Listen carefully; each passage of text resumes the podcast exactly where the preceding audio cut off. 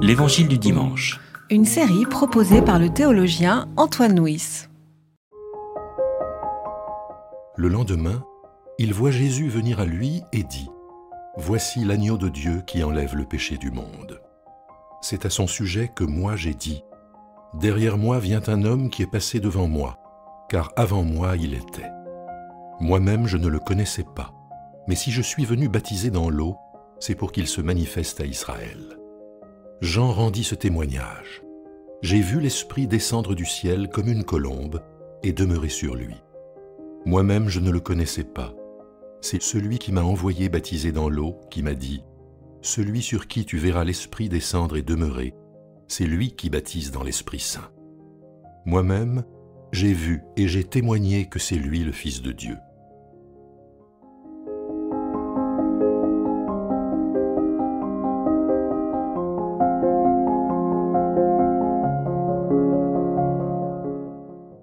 Dans le prologue de l'évangile de Jean, on nous dit Au commencement était la parole, et la parole a été faite chair. A été faite chair, pourquoi? Jean répond à cette question en disant Voici l'agneau de Dieu qui ôte le péché du monde. La parole a été faite chair pour que le monde puisse être libéré de son péché.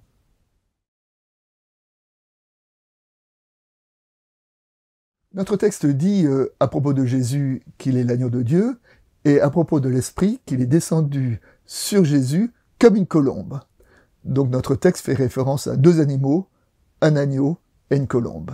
Ces deux animaux ont en commun d'être d'abord des animaux qui sont utilisés par le sacrifice et ensuite d'être des animaux qui sont pacifiques et qui sont euh, qui représentent, qui symbolisent la paix.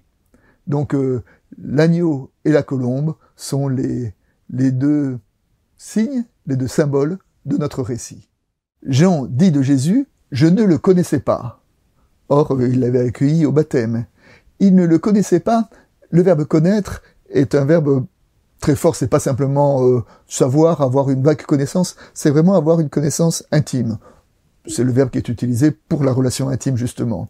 Euh, shuraki traduit je ne le pénétrais pas. Hein. C'est-à-dire que dans ce texte-là, quand Jean a vu Jésus avec la colombe euh, tomber sur lui, avec l'esprit sous la forme d'une colombe, Jean a eu une connaissance plus intime, plus profonde, plus authentique de qui est Jésus.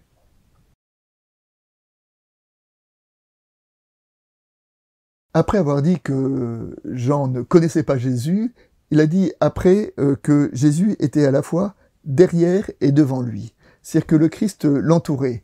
Et euh, cette connaissance nouvelle qu'il évoque dans ce récit-là, c'est une connaissance d'un Christ qui, qui était euh, avant et, et, et, après lui.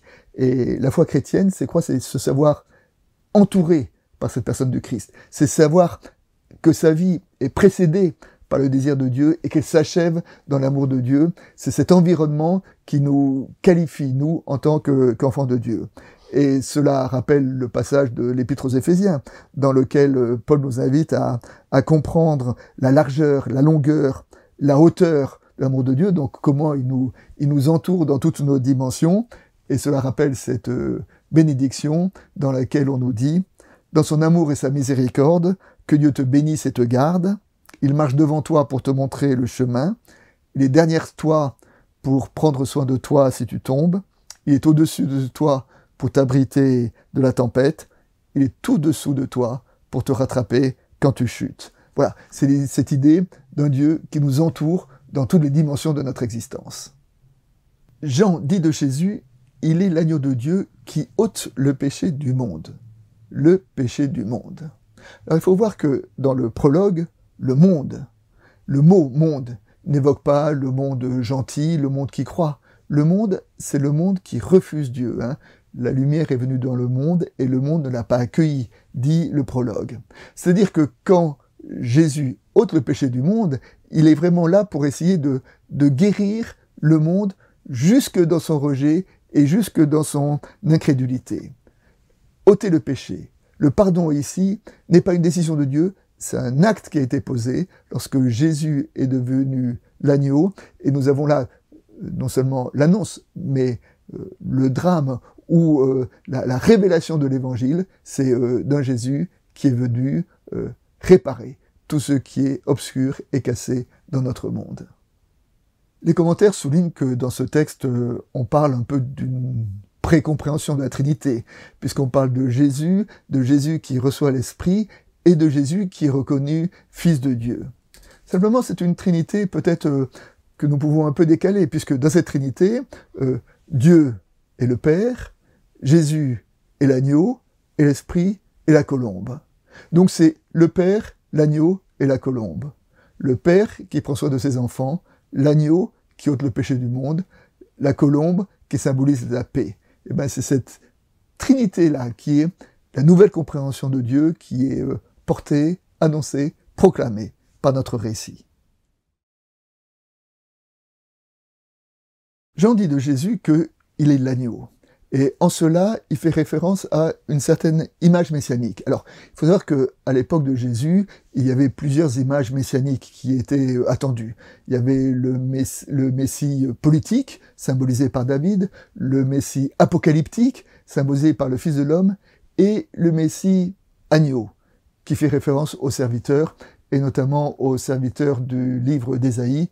Et alors, en entendant ce mot agneau, on peut se souvenir de ce chant du serviteur qu'on trouve dans Ésaïe 53. Il était transpercé à cause de nos transgressions, écrasé à cause de nos fautes. La correction qui nous vaut la paix est tombée sur lui, et c'est par ses meurtrissures que nous avons été guéris.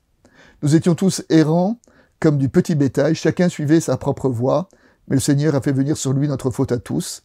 Maltraité, affligé, il n'a pas ouvert la bouche, semblable au mouton ou à l'agneau, qu'on mène à l'abattoir, à une brebis muette, seul devant ceux qui l'attendent, il n'a pas ouvert la bouche.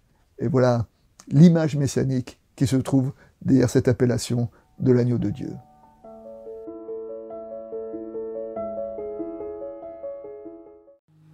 C'était l'Évangile du dimanche, une série de regards protestants, enregistrée par Antoine Nuis. Voix off, Dominique Fano-Renaudin.